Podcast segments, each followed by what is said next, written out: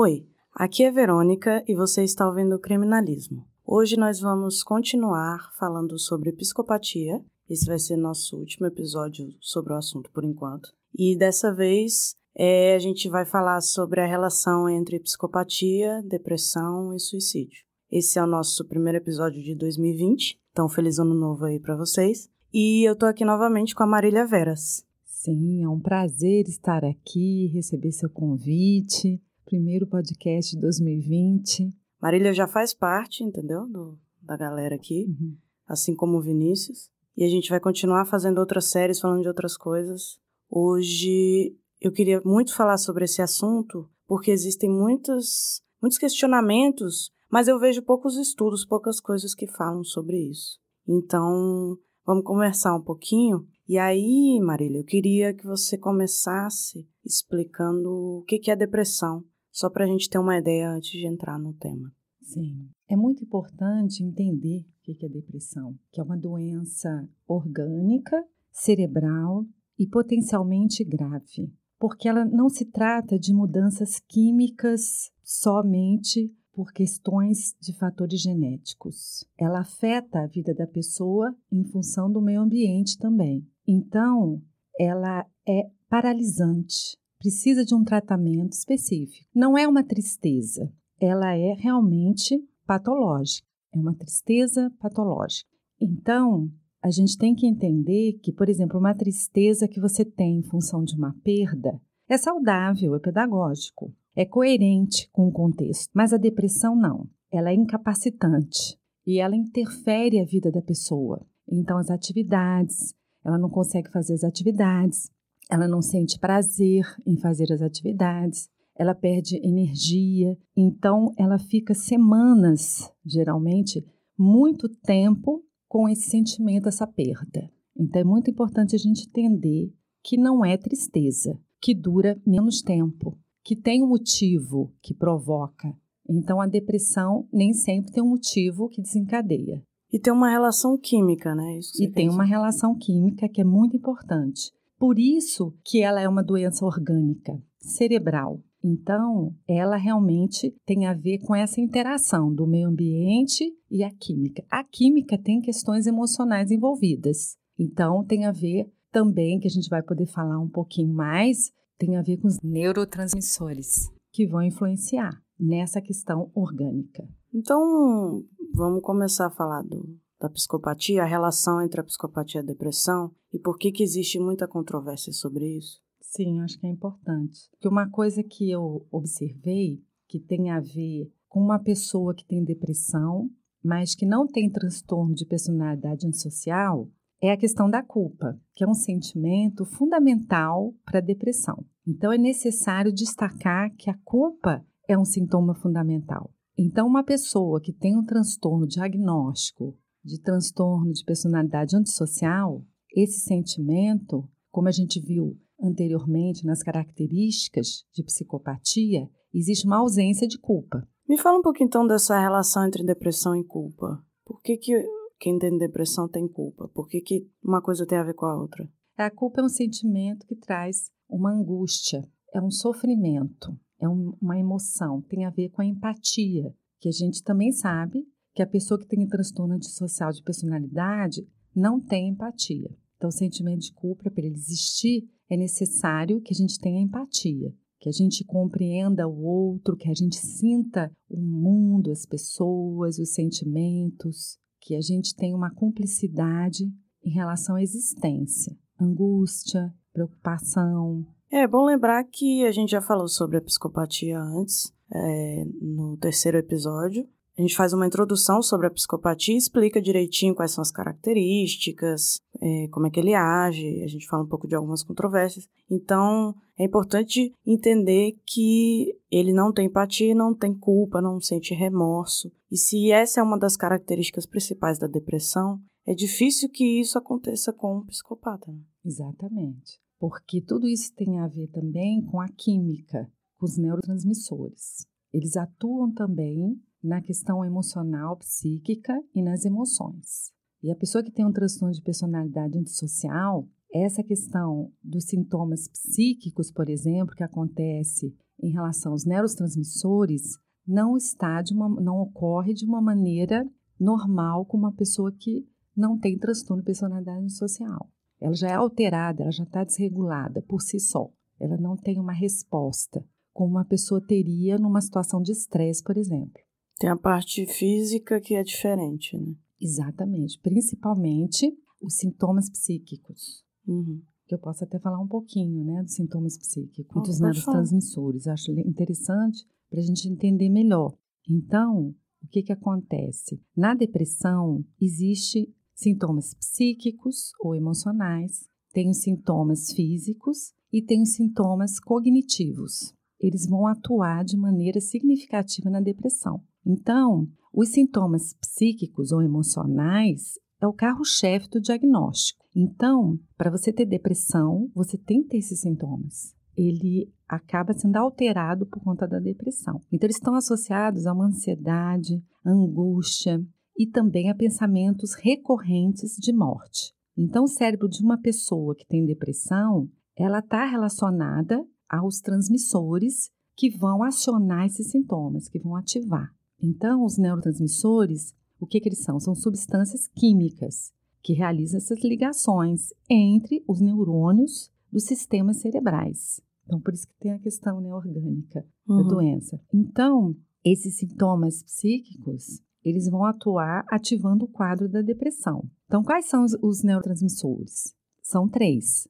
Então, o primeiro, que é muito importante e é responsável pela ação do bem-estar, é a serotonina. Então, a serotonina, ela ativa o otimismo, ela controla a ansiedade. Então, é um neurotransmissor muito importante, que, porque ele regula os outros neurotransmissores. Então, a serotonina, ela atua no otimismo, na ansiedade, mas também tem a ver com o emocional. Ela não é só química, tem uma emoção envolvida que vai ser ativada. É, como a gente sempre fala da parte biopsicossocial, né? Existe a parte biológica, existe a parte química, mas isso tudo vai estar relacionado com a parte psicológica, com a parte social, para aumentar ou diminuir, né, para piorar ou para melhorar. Exatamente, para reforçar, tá tudo interligado, não dá para falar de uma maneira isolada.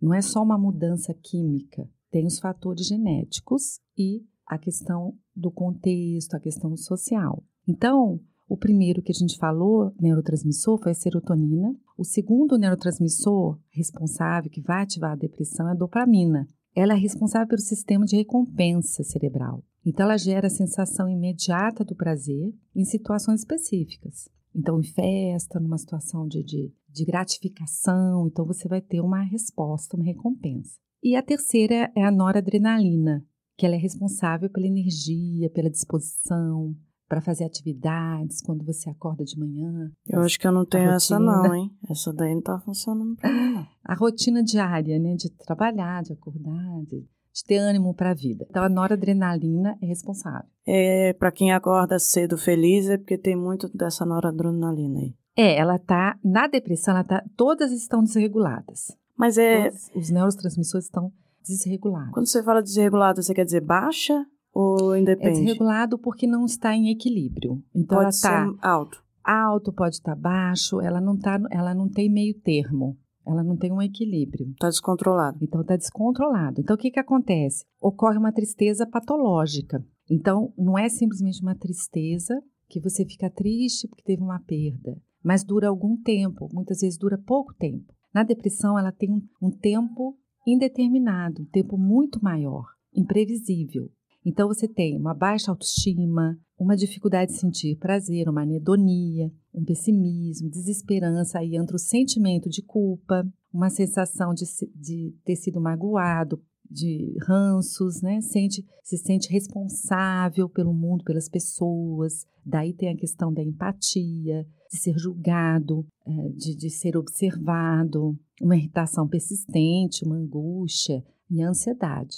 Então você vê que tem a ver com é, a empatia, tem a ver com o sentimento de, de remorso, de sofrimento, tem uma angústia. Sim, e aí você diz que você falou que depressão é por tempo determinado, porque é no sentido de precisa regular isso tudo, né? Precisa regular. Então ele dura, por isso que ele dura muito tempo, o mínimo de tempo é de seis meses para você ter um diagnóstico. Já a tristeza pode durar uma semana, no máximo. É interessante isso, porque eu vejo muita gente que tem depressão que fala sobre o vazio existencial, fala sobre não sentir mais prazer pelas coisas que sentia antes. Exatamente, uma anedonia. A pessoa gostava de desenhar e não sente mais prazer desenhando, por exemplo. Exatamente. Então, é, esses neurotransmissores eles estão interferindo para justamente acontecer isso. E aí você percebe que é uma coisa esquisita, né? Anormal. A pessoa passa de um estado para outro. Ela estava bem, estava gostando das coisas, estava vivendo normalmente, de repente ela sente um vazio, não gosta mais das coisas, não quer mais sair, não quer mais se relacionar com outras pessoas, acaba se isolando. Né?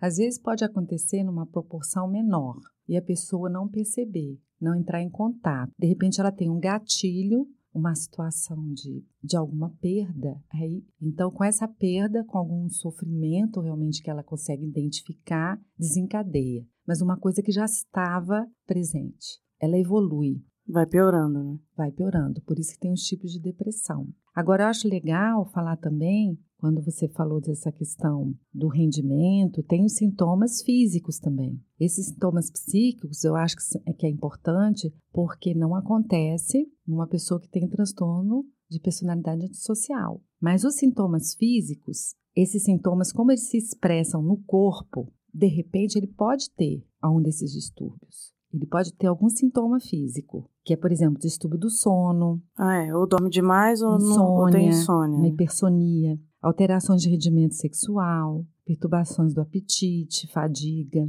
indisposição, disfunções intestinais, dores de cabeça, dores no corpo, tonturas, queda de cabelo e redução do sistema imunológico, da competência do sistema imunológico. Então, esses sintomas pode acontecer, uhum. porque são sintomas físicos. Só que não basta ter esses sintomas físicos para você ter um diagnóstico. Não é suficiente. Então, acho que às vezes confunde por conta disso. Às vezes ele tem algumas manifestações. Ele expressa no corpo esses sintomas. Você está falando que o psicopata pode ter esses sintomas, é, mas. O psicopata não, pode ter esses sintomas. Não necessariamente. Mas o carro-chefe é o quê? Os sintomas psíquicos. São, é um conjunto. Outro também sintoma que pode acontecer é o sintoma cognitivo, são os intelectuais, que eles estão relacionados com a performance do comportamento, da tomada de decisão, gerenciamento de informação, uma desmotivação, falhas no rendimento escolar ou de, de trabalho, falta de recompensa de prazer, engajamento, falta de, de atenção, esquecimento, falta de criatividade e falta de curiosidade. O que está me então, parecendo, pelo que você está falando, é que pode ser confundido, então, em relação ao psicopata, porque muitas vezes ele se sente entediado, então ele tem baixo rendimento. Exatamente. Ele se sente desmotivado porque ele não tem interesse pelas coisas básicas. Ele precisa de um estímulo maior para conseguir ter excitação. Exatamente. Então, tem certas características que podem ser parecidas, né? Podem ser semelhantes, mas precisa de tudo junto. É, precisa dos três sintomas para você ter o diagnóstico correto. Se você tem um sintoma, não é suficiente, porque o mais importante, o carro-chefe, é o sintoma psíquico ou emocional. É ele que vai influenciar. A parte da angústia. Que é a parte da angústia, do sentimento de culpa, do remorso, então, como ele é muito importante, exatamente esse sintoma que, que a pessoa que tem um transtorno de personalidade antissocial, ele não tem. Então, você está me falando que um é psicopata, precário. ele não tem, ele é incapaz de, de sentir angústia. Exatamente. Ele pode, como você falou, sentir tédio, mas angústia é muito diferente. Tédio, porque o psicopata, ele é sempre superficial, ele é teatral, então ele não entra em contato. Esses sentimentos são profundos ele não consegue entrar em contato com isso. É interessante, porque você falando isso, eu lembrei do Sem Consciência, do Robert Hare, que é um livro que eu vou sempre indicar aqui, eu vou sempre falar sobre ele, porque... É uma referência. Ele é uma referência enorme sobre psicopatia, e ele fala muito dessas emoções rasas do psicopata, né? Ele vai indicando as características e vai explicando elas.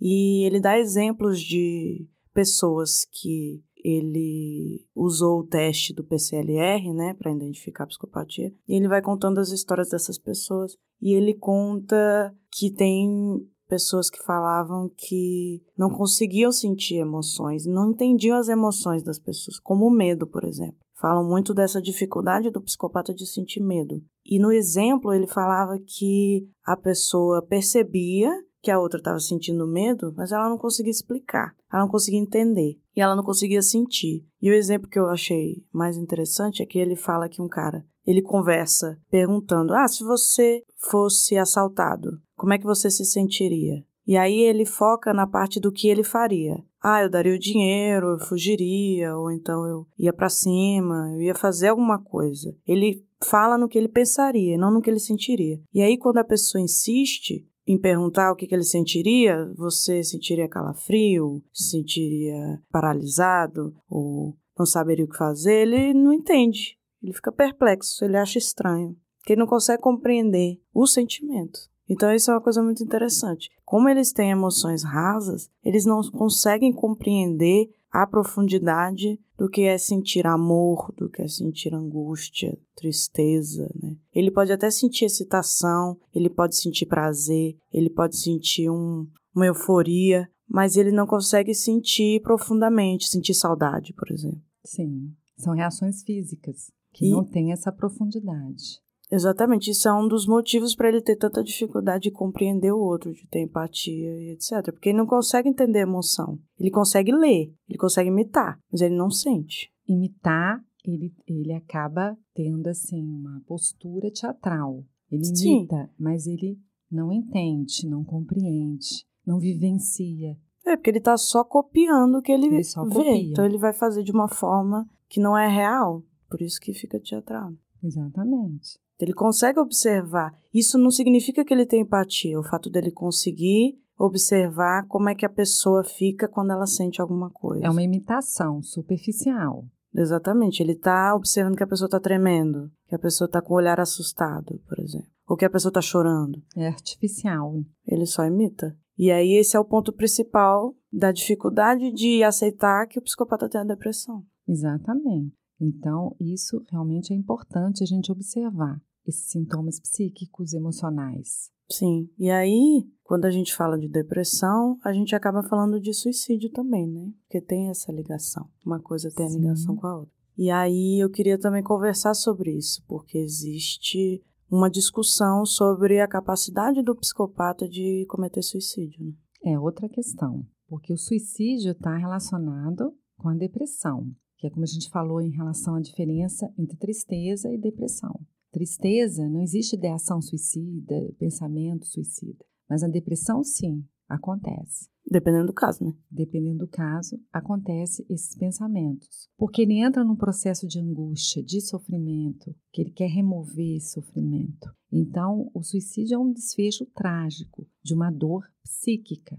É como se fosse a ponta de um iceberg. Então, você tem a profundidade do sofrimento. E isso acaba sendo autoagressivo, é punitivo. Algumas vezes a pessoa acaba tendo esse comportamento de autopunição. E começa com, às vezes, automutilações. É gradativo, vai tendo uma evolução. Isso acontece muito na adolescência. Então, Sim, não quer dizer tem. que. Não quer dizer que ela vai. Mas tem um processo. Que ela vai consumar, né?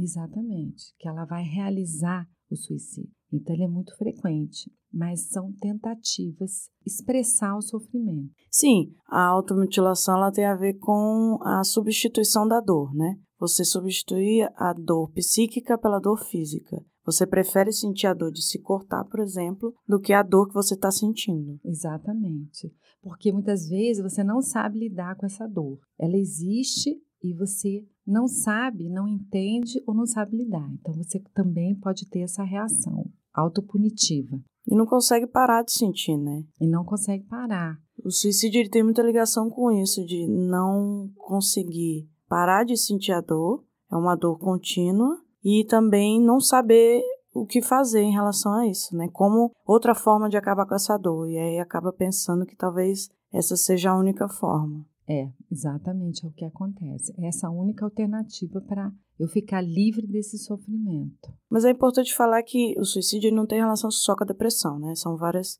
comorbidades que podem é, tem as comorbidades que também a gente pode é, levar em consideração. Mas no caso da pessoa que tem o transtorno de personalidade antissocial, eu não consigo assim entender o suicídio seja por conta de algum sofrimento ou culpa. Eu acredito que seja outros fatores. É porque o transtorno de personalidade fatores envolvidos na pessoa, no psicopata. Transtorno de personalidade borderline, por exemplo, ele tem altos índices de suicídio, mas não é ligado à depressão, é ligado a outras coisas. Sim. É ligado à culpa também, muitas Sim, vezes. Tem a culpa, tem o um sentimento ali que interfere. Mas aí tem outros fatores também. Sim. Existem transtornos de personalidade que tem. Que é muito complexo. Porque tem a, o suicídio como uma das características, mas ele está relacionado com outras coisas, né? Sim, porque a questão do psicopata, por exemplo, você tem a manipulação. Então, o suicídio pode ser uma, uma forma de manipular. Não quer dizer que ele está sofrendo, que ele tem sentimento de culpa, que ele tem remorso. Então, existe o suicídio entre os psicopatas. Exatamente. Mas não. Mas com outra intenção. Talvez. Não relacionada à depressão.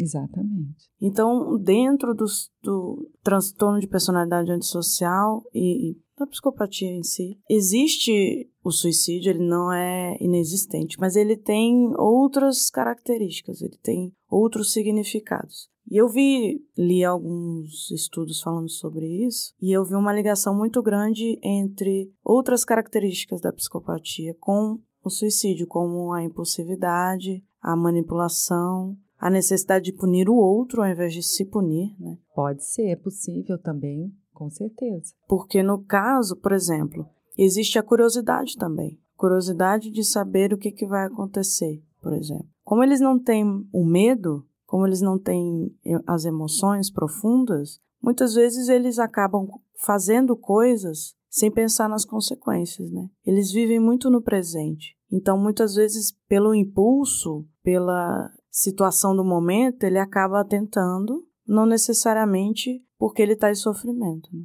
Exatamente. Tem uma questão interessante, você está falando do presente, o passado e o futuro. Então, a depressão tem a ver também com questões do passado. Pela minha experiência que eu observo nos casos clínicos, tem muito a ver em ficar retido no passado. Então, pessoas com depressão, elas ficam muito retidas. Como pessoas ansiosas ficam retidas no futuro. E pode acontecer as duas coisas também, porque a depressão também tem ansiedade. Mas você vê que no psicopata, passado e o futuro não faz parte muito da, do estilo de vida dele, do pensamento, ele fica muito no presente. Sim.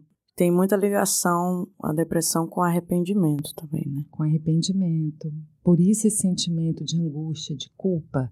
Então, o psicopata, ele não teria, no caso, esse sentimento. Ele não se arrepende, ele não ele vê. Não se arrepende. E não vê problema nos atos dele, o problema está no outro, né? Não está nele. O problema está no outro. Então você vê que na a ausência de empatia, de não perceber o outro, de compreender o outro, mas ele responsabiliza o outro. Sim, então se ele responsabiliza o outro, ele não vai se sentir mal. O problema é o outro. Então muitas vezes ele pode também tentar o suicídio em relação à vingança. É, sim, com certeza. Vingança. Talvez até não querer contar o que aconteceu para não descobrir por exemplo, serial killer também é uma opção. Tem muita relação com a, a falta de controle também. A impulsividade. Tem os casos em que, na iminência de ser preso, ou ao ser preso, eles decidem cometer suicídio, porque eles não querem lidar com uma situação que eles não têm controle, que eles não estão por cima, né? Não estão escolhendo o que, que eles vão fazer. Ele tem o poder de escolha naquele momento, né? Eu escolho morrer para não perder, né, digamos assim. Ficar uma situação de privação da liberdade, que é diferente da pessoa que tem depressão. Então, quando ela comete o suicídio no sofrimento, ela não consegue enxergar a alternativa. Ela não consegue perceber uma superação, uma outra opção por causa do sofrimento. Então, ela quer eliminar o sofrimento. Então, é uma situação de desespero. Não é o caso do psicopata. Ele não tem esse desespero. Mas ele pode ter o desespero de se dar mal. Exato, mas não é um desespero profundo de angústia. que tem a ver com culpa, com remorso. É um desespero de não conseguir fazer o que ele quer. Exatamente. É superficial. Um desespero de, pô, eu quero fazer determinadas coisas, mas eu sei que se eu for preso eu não vou conseguir fazê-las, e aí eu acabo com tudo. É, eu acho que tem muito mais ligação com a impulsividade. Né? É, exatamente. Que a impulsividade deles é muito tem grande. Tem tudo a ver isso que você está dizendo em relação à impulsividade. E a falta de responsabilidade. Eles a não se responsabilizam. responsabilidade e o presente. Então, como Aqui eles. e agora. Eles não se responsabilizam pelos seus atos e eles não têm responsabilidade com o outro, ele não se importa. Seria isso? Eu acho, eu acredito que sim. Isso tudo eu tô só, na verdade, não é como se eu tivesse certeza, né? É muito difícil a gente ter certeza sobre qualquer coisa que tem relação com psicopatia. É porque tem que ser estudado, pesquisado, precisa de mais tempo. É, a gente faz aqui conjecturas sobre o que já existe em relação a, a esse tema, né? E aí eu começo a analisar de acordo com o que eu estudei e aprendi sobre o assunto, para poder compreender, né, a visão deles das coisas. Meu trabalho tem muito a ver com isso, analisar o comportamento desviante, tentando entender o que que passa pela cabeça daquela pessoa quando ela comete um crime. Né? Então, no caso do psicopata que comete crimes e que mata pessoas e depois suicida, por exemplo, a gente tem que sempre pensar o que, que ele está pensando. E a, o que a Marília está falando aqui é que ele pode até suicidar, mas ele não vai suicidar por angústia. Não é essa a questão. Seria por outro motivo, né?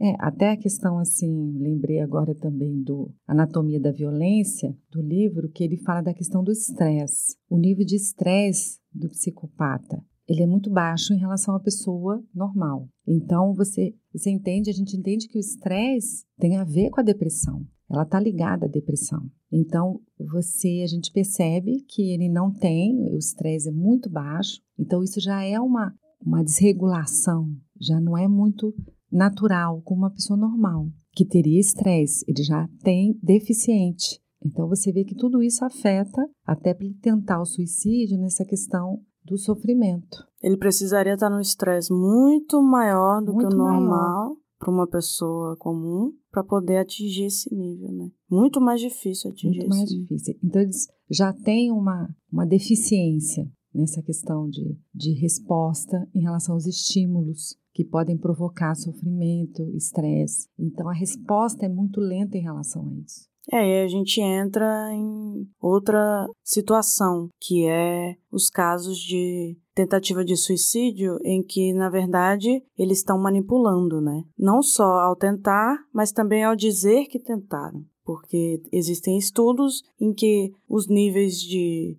tentativa eram altos, mas essas informações foram coletadas perguntando para a pessoa. Eles iam conversar com os psicopatas perguntando se eles tentaram, por que, que eles tentaram e etc. E aí a pessoa dizia que sim. E o resultado, depois, quando eles estavam explicando sobre esse, esses altos níveis, a conclusão é de que o que eles é, imaginavam é que, na verdade, era muito mais manipulativo do que real. Até porque, nos casos dos psicopatas, as tentativas eram muito menos letais do que nas outras pessoas. Então tinha muito mais relação de querer demonstrar algo, querer alguma coisa em troca, manipulando, fingindo, do que realmente querendo. Então tem esse outro lado. E eles têm muita facilidade para fazer isso, interpretar de forma teatral.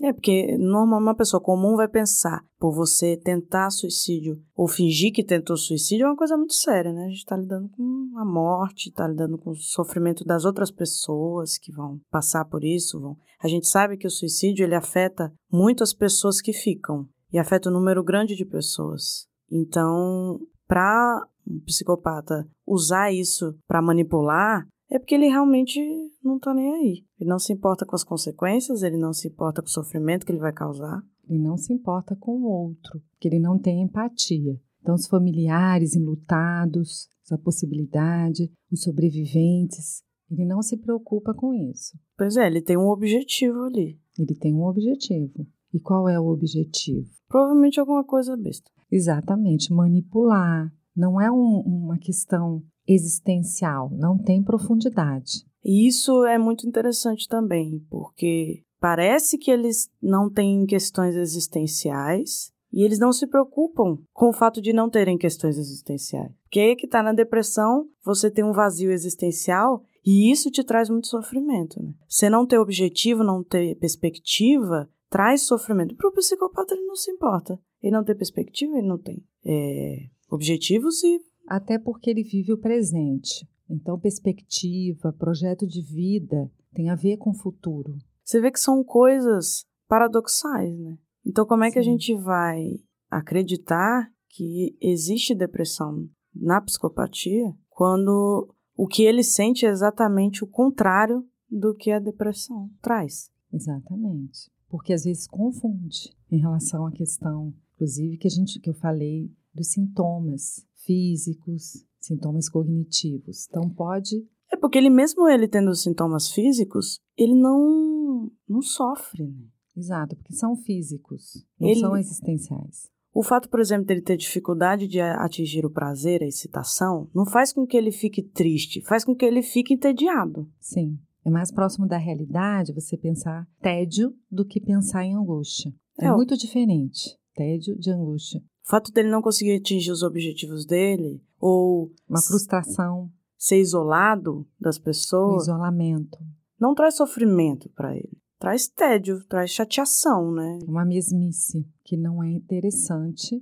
Muitas vezes para uma pessoa como um psicopata que quer adrenalina, quer ter estímulos, muitas vezes busca isso.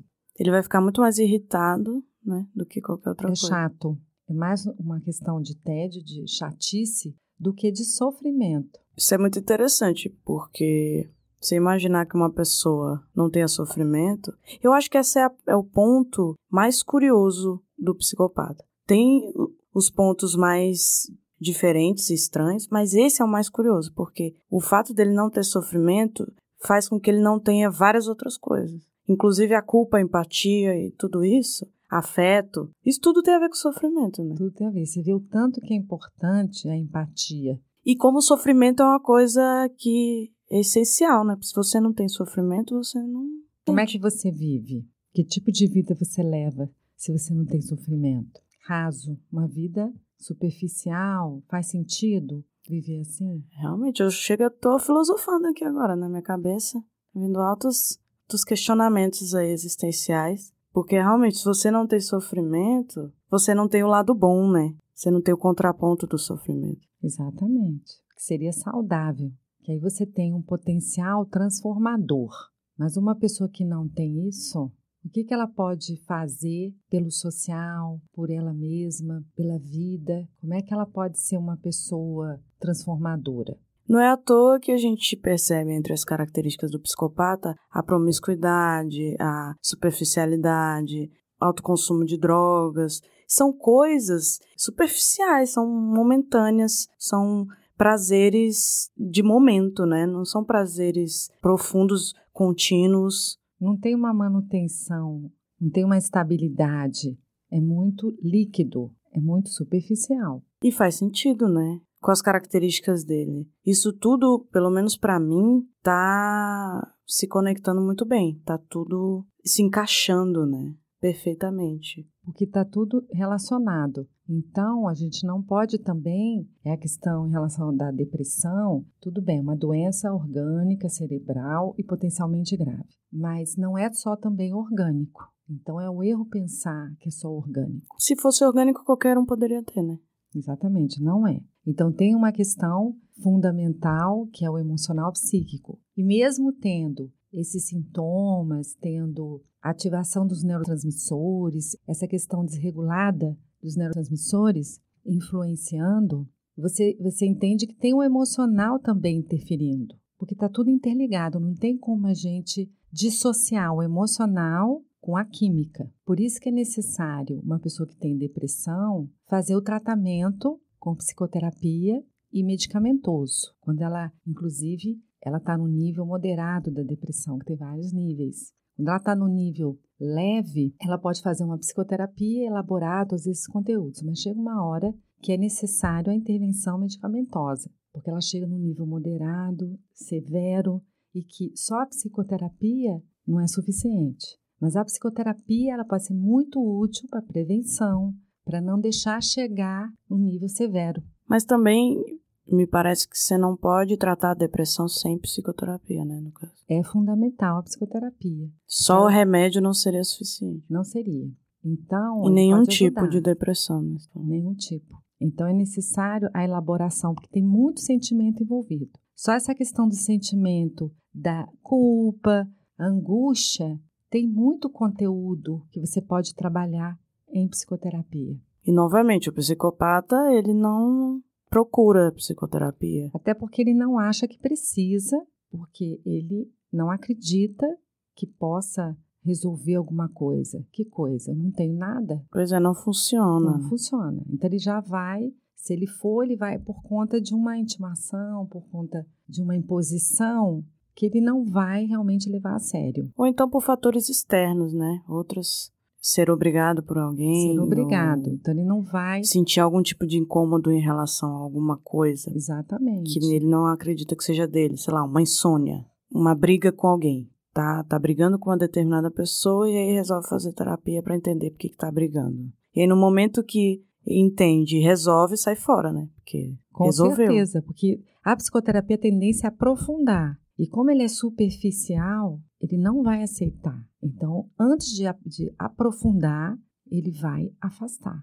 Ele é, vai fugir. A tendência é olhar para dentro, né? Ele na vai. psicoterapia você olha para dentro. Então, na depressão é muito importante ter esse contato então, o sofrimento tem a ver com isso. Então, você precisa elaborar e sentir esses sentimentos e poder transformar. Então, é um trabalho que é longo, não tem como ser uma psicoterapia breve nos casos de depressão. É médio e longo prazo, porque não é algo imediatista que você resolve em 12 sessões. É, isso é bem interessante, né? A gente acabou analisando várias coisas, vários aspectos da depressão, da psicopatia e do suicídio, que eu acho importante a gente falar e parar para refletir, né? Porque a gente simplesmente vê casos de, principalmente criminosos que suicidam e que têm características de psicopatia, porque muitas vezes eles não têm diagnóstico, né? Não dá tempo. Mas a gente percebe que eles têm características de psicopatia, tanto que estava conversando com a minha mãe, Marília, né? Lembrando que Marília é minha mãe, sobre o caso do Andrew Cunanan,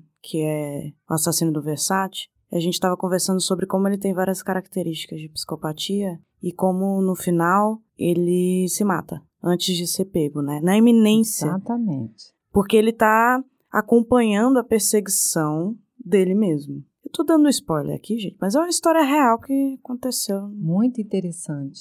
Porque existe uma série chamada American Crime Story, o, o assassinato do Versace, que conta a história dele. E tem o livro também, Favores Vulgares, que foi o livro que levou a série. E aí, no final é isso, ele tá sendo perseguido. Finalmente eles encontram ele, a polícia chega e aí, antes deles chegarem até ele, ele se mata. Ele atira em si mesmo. E aí, o questionamento que fica é: será que ele era psicopata ou não? Será que o psicopata pode suicidar ou não? E aí eu fiquei pensando sobre isso, que ele tem características, a gente não pode afirmar que ele é, mas ele tem a manipulação, a mentira, o narcisismo, a, a agressividade, falta de empatia, a falta de empatia, a superficialidade, ele tem várias características. Então, se ele for, por que será que ele cometeu suicídio? E tem essa ideia de que realmente é um momento em que ele, o narcisismo dele é tão grande que ele não quer que a polícia ganhe, né? Exatamente. A privação da liberdade. E não quer perder tudo, porque tem isso, ele tinha muita paixão pela liberdade. Muito importante para ele a liberdade. Ele achava essencial para ele poder fazer o que quiser, poder ter quem e o que ele quiser da forma como ele quiser. No momento que ele se libertou e começou a matar pessoas, a gente percebe que para ele é libertador. Eu também percebi assim na nossa conversa. A gente percebe que tem que é libertador sensação dele. Na série também isso fica bem forte. Fica né? bem, é bem claro. Vale a pena assistir. Com certeza. Tem na Netflix. E... É muito bom, eu achei muito interessante, bem detalhado, conta história biográfica, a infância, a relação com os pais, tem todo o histórico que ajuda para compreender o desenvolvimento psíquico, as ideias, pois as é. relações. E aí a gente, analisando exemplos, a gente começa a perceber essas características que a gente falou na prática, né? Como que realmente, para ele, naquele momento, ele estava vivendo no presente. Ele não estava pensando que ele poderia ser preso e depois ser solto e ter uma vida. Ele não pensou nisso. Ele só pensou: nesse momento, eu vou ser preso, eu vou perder tudo e vou perder principalmente a minha liberdade. Então eu não quero isso, não. É o momento que ele toma uma atitude. Eu tenho o controle sobre o meu destino, sobre o que eu vou fazer. Ele quer ter o controle. Até o final. É importantíssimo para ele ter o controle. E você vê muito isso nas pessoas que ele matou, inclusive. Essa necessidade de ter controle sobre. De posse, controle. De não aceitar ser rejeitado, né? Se não vai ser meu, não vai ser de mais ninguém, esse tipo de coisa. Exatamente, a falta de empatia, de compreender o outro, as histórias que ele contava, sempre superficiais, teatral. A inveja também tem bastante. Exato. Então você vê que ele tem um comportamento que, que indica uma psicopatia, traços, pelo menos, características de psicopatia. Dá para perceber realmente isso. Mas a gente não pode afirmar, né? Não tem diagnóstico. Exatamente. Teria que aplicar, mas não deu para fazer em função da situação. Ele se matou antes. Por isso é tão difícil a gente pegar casos de psicopatas suicidas, porque Normalmente, eles suicidam antes de ter um diagnóstico. Não dá tempo que aconteceu isso. A gente tem uma ideia, a gente está especulando por conta do histórico. Pois é. Mas eu acho que é isso, né? A gente falou bastante. Eu quero que vocês busquem, que vocês procurem. Eu não quero dar todas as informações, dar todas as respostas. Eu quero estimular vocês